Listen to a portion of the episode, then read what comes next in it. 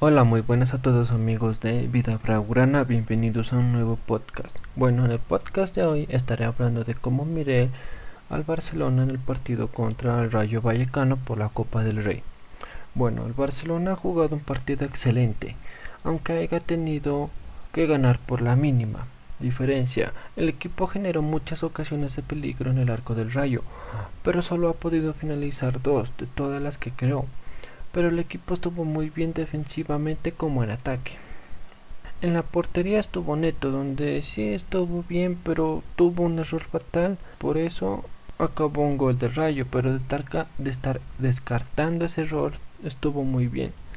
En todas las llegadas de rayo, que no fueron muchas, estuvo muy sólido, destacando la solidez que tuvo la defensa con Ronald Araujo que está teniendo un gran momento y con Lengret, donde estuvieron fuertes a la hora de defender y en los laterales estuvieron también muy bien, donde estuvieron Junior Firpo y Oscar Mingüesa, donde Junior Firpo siempre se, incorporaba al ataque del Barcelona y en el medio campo estuvo de titular Ricky Puig, donde todo el medio campo estuvo muy, estuvo muy bien y más entre ellos Frankie de Jong, donde otra vez ha podido marcar en el día de hoy y está teniendo una forma increíble.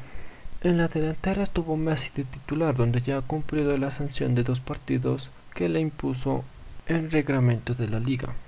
Y vaya forma de volver marcando y teniendo una gran actuación en el día de hoy, donde también estuvieron Trincao y Griezmann de titulares en la delantera. Donde lo vi muy participativo fue a Trincao, pero no lo miré a Griezmann, donde en el día de hoy estuvo un partido bastante flojo.